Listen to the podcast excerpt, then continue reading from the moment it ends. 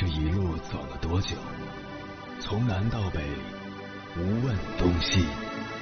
这一生走了多远？春华秋实，红颜白发。也曾鼓起勇气，奔向不曾到达的地平线。也曾迷失方向，受困于爱恨情仇的漩涡。当夜幕降临，一切归于沉寂。有人正迎着月光，踏遍千山万水，为你而来。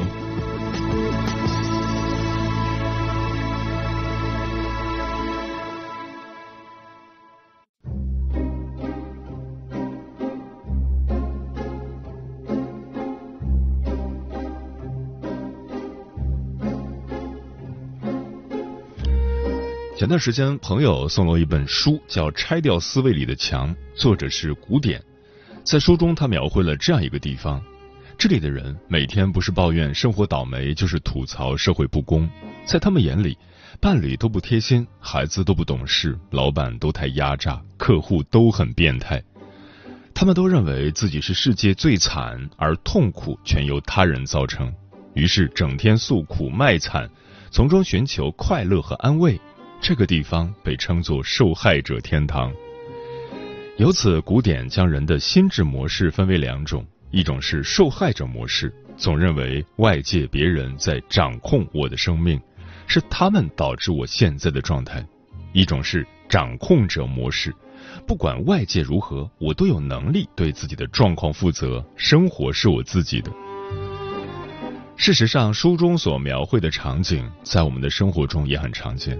有些人一遇到挫折，就会不自觉化身受害者，满身戾气；还有些人面对生活的刁难，不会怨天尤人，更不会随波逐流，而是用抱怨的时间去改变。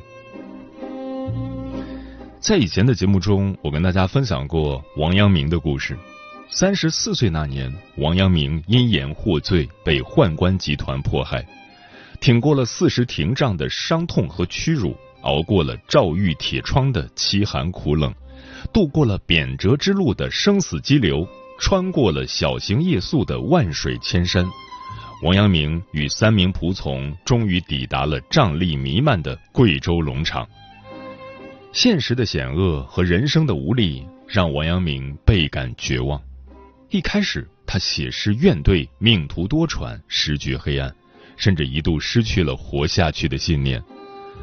可就在此重要关头，他偶遇了一位故友，对方为他占出了一个明夷卦，并提醒他：只要你积极掌控局面，并坚持下去，一定能扭转乾坤。正是这个卦象，让王阳明实现了心智破局。他忽然意识到，一切困厄皆是考验。于是他安心经营起生活。垒土作街，茅草盖顶，用荆棘筑起小院的篱墙，为众人建起一处安身之所。亲自做饭，与家仆分而食之，并相视一笑，自得其乐。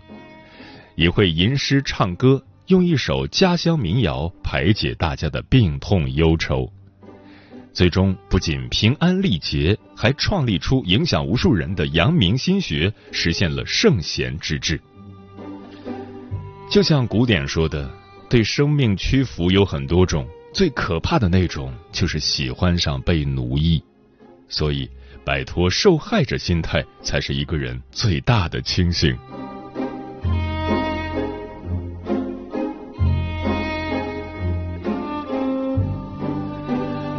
凌晨时分，思念跨越千山万水，你的爱和梦想都可以在我这里安放。各位夜行者，深夜不孤单。我是迎波，陪你穿越黑夜，迎接黎明曙光。今晚跟朋友们聊的话题是：有一种心态叫受害者心态，总是陷入自怜的状态，坚信坏的事总是会发生，认为无论怎样做，任何改变最终都会失败。这些心理特征常常与受害者心态有所关联。一项研究表明，人群中百分之八十的人或多或少都会有一点受害者心态。受害者心态容易影响到一个人对事情的认知和判断，做出不当的选择。如何摆脱这种心态，把握住自己的命运，而不是让命运来支配我们？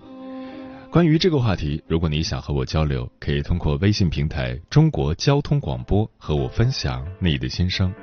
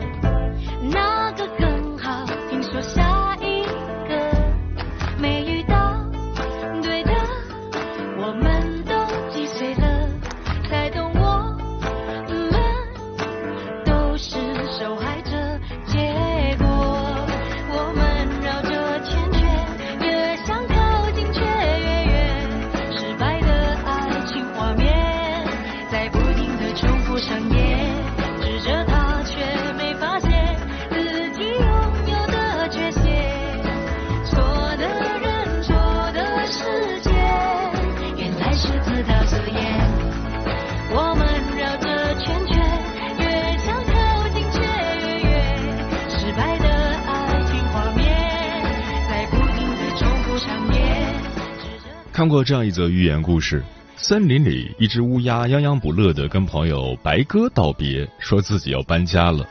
白鸽不解问道：“你为什么非得搬走呢？”乌鸦答道：“这里的人对我太差劲了，他们嫌我叫声难听，一见面就捂着耳朵，我实在待不下去了。”白鸽停了一会儿，反问道：“可你有没有想过，倘若不改变自己的声音，你搬到哪儿去都不会受到欢迎的？”乌鸦听完后，顿时哑口无言。这就是著名的乌鸦定律：行有不得时，比起抱怨别人，更应反求诸己。凡是爱从外界找原因的人，既改变不了现状，也无益于自身。向内探求，反躬自省，才是一个人走向成熟的开始。今晚千山万水只为你，跟朋友们分享的第一篇文章，名字叫。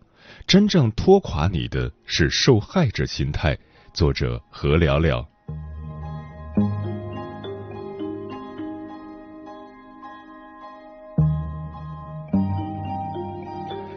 心理学上有一种心态叫受害者模式，抱有这种心态的人，在任何时候、任何人、任何事面前，都会不自觉的把自己当成一个受害者。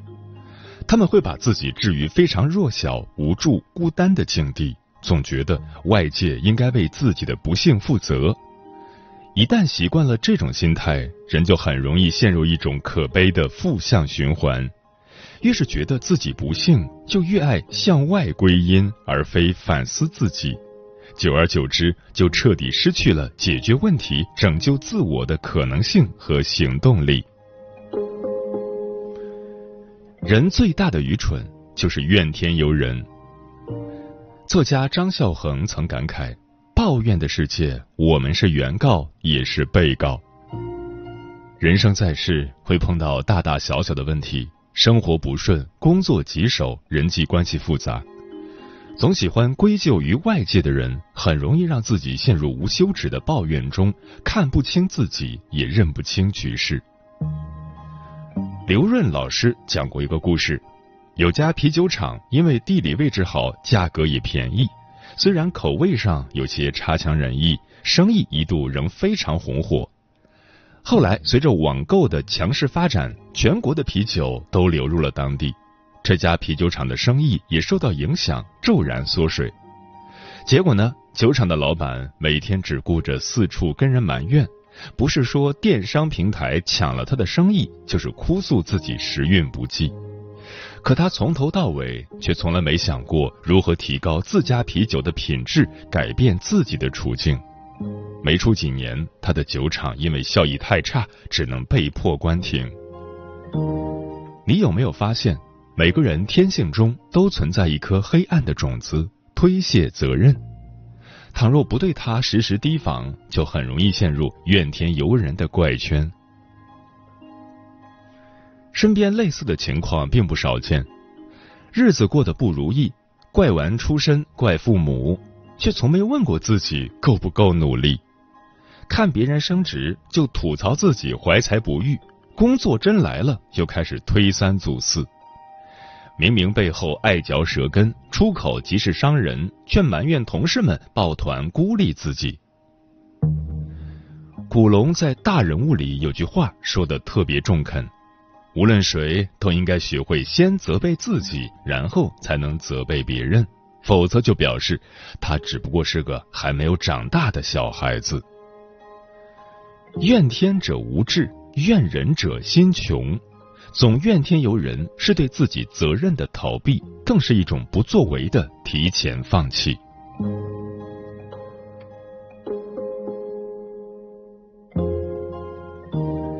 成熟的人都懂得向内归因。之前有位心理学大咖去米味传媒做分享，分享中他把人的价值观分为两类，一类叫弱势价值观，一类叫强势价值观。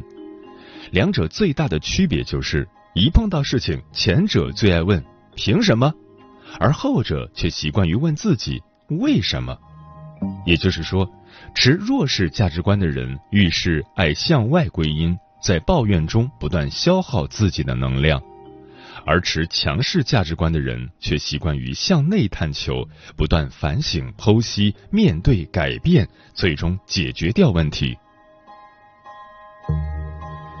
作家金维纯先生曾在《人生只有一件事》一书中写道：“人生只有一个捷径，这个捷径就是认错。”这句感慨其实来源于他早年一段颇为惨痛的经历。那时候，他带着满腔热情创业做商业周刊，谁料想杂志刚办了一年，就遭受了严重的危机，投入了大量的人力财力，写的杂志却根本没人看。公司入不敷出，只能不断的借债还债。方法有，才华有，资源也有，可为什么偏偏就是卖不出去？在外界原因百般寻求无果后，金维纯开始转向朝内剖析自己的问题。在一次年终大会上，他当着所有员工展开了深刻的自我反省：是我要做杂志，是我招募大家来的，也是我经营无方。我们做的一无是处，都是我的错，是我假装很厉害。没想到这次反省大会之后的第二年，杂志居然起死回生，而且自此越办越好，成为了台湾第一大杂志。这是为什么呢？因为那个这一切都是我的错的念头，让金维纯开始低头干实事儿，改变自己的管理方式。而他这种诚恳的反省和踏实的态度，也影响带动了底下的编辑，大家都开始反思起自己当初阳春白雪式的办杂志心态，不断的改进自己的文章风格和工作心态。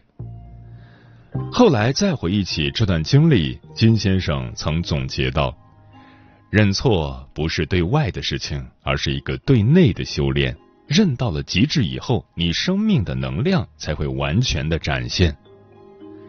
问题是弱者抱怨的托词，却是强者的修炼场。真正成熟的人，往往能直面自己的过错，认清自己的处境，于失败中得教训，化不足为优势。就像瑞达利欧在《原则》一书中提到的那个公式：痛苦加反思等于进步。所有刮骨疗伤的痛楚背后，都暗藏着新生的潜能。那些反思后的领悟，都会成为你日后进阶的路。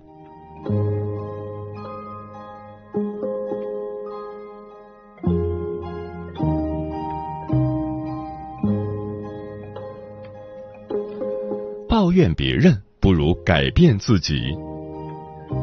电影《穿普拉达的女魔头》里有个情节让人感慨很深：女主安迪在一家时尚杂志社当助理。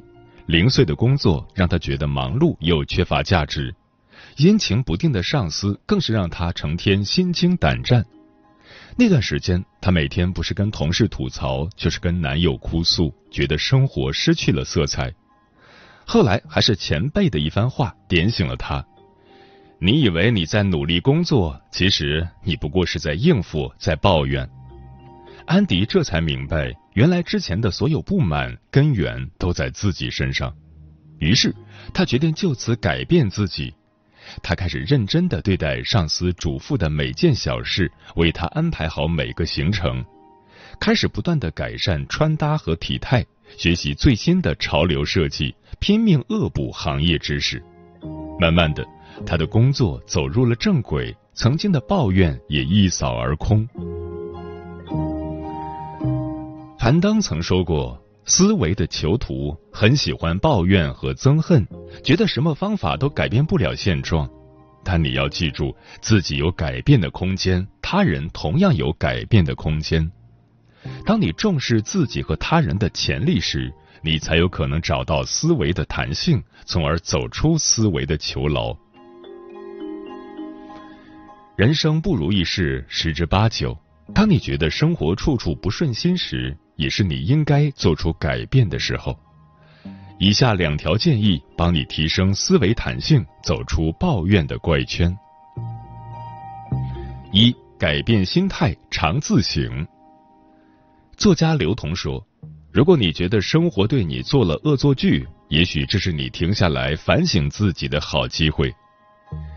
生活中的很多事，从别人身上找原因，一找就疯了。”从自己身上找原因，一找就通了。工作不顺利，可能是自己工作态度和方法出了问题；孩子在校表现不好，或许是你最近太忙，忽略了陪伴；和伴侣感情出现问题，也许是某些沟通和细节上没做到位。试着把自己的心态从受害者模式转向责任者模式。是走出抱怨怪圈的第一步。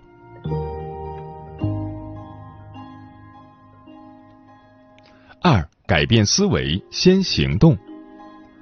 卡罗尔·德维克在《终身成长》里提出两种思维：固定型思维和成长型思维。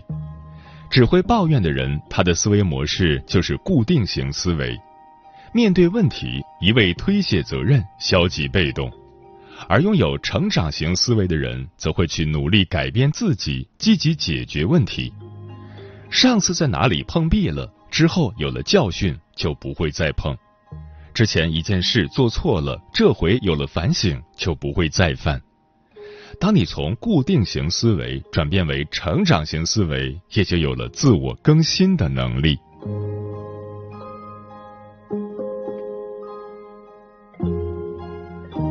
曾国藩曾说：“凡成大事，人谋居半，天意居半。这世上没有人可以改变世界的轨迹，也没有谁能够窥测命运的真相。我们能做的就是调整自我，把握人谋。事不顺时，与其怨天尤人，不如反省自己；气不平时，与其抱怨环境，不如为自己点灯。”人生的成长始于自我觉醒，人生的进步在于自我改变。当你变了，你会发现世界也跟着变了。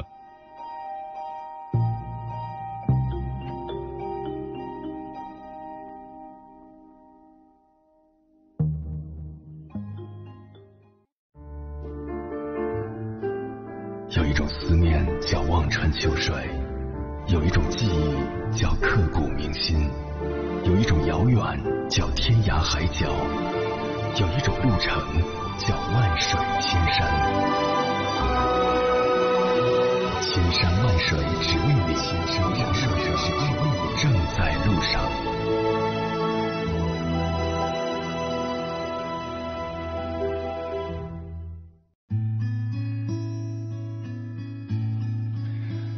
谢此刻依然守候在电波那一头的你，我是迎波。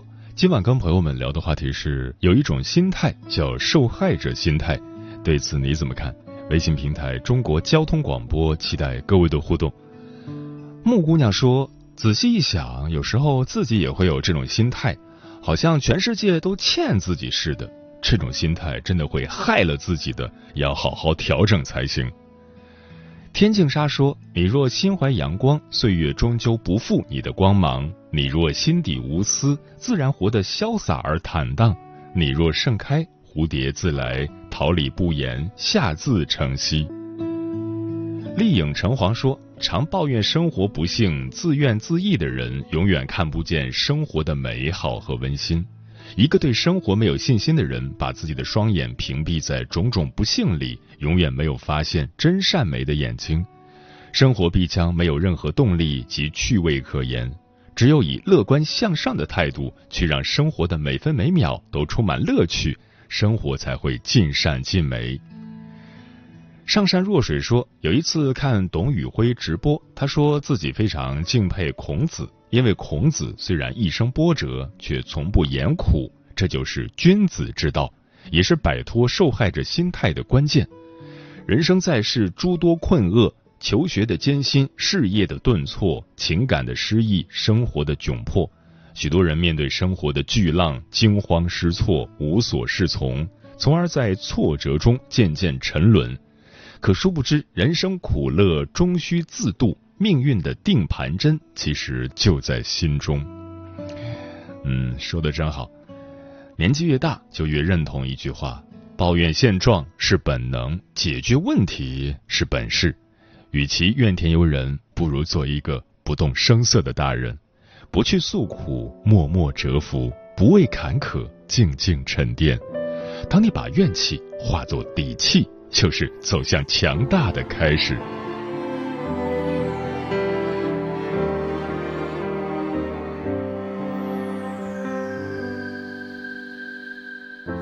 面对面的沉默，才最折磨。哄你的说太多，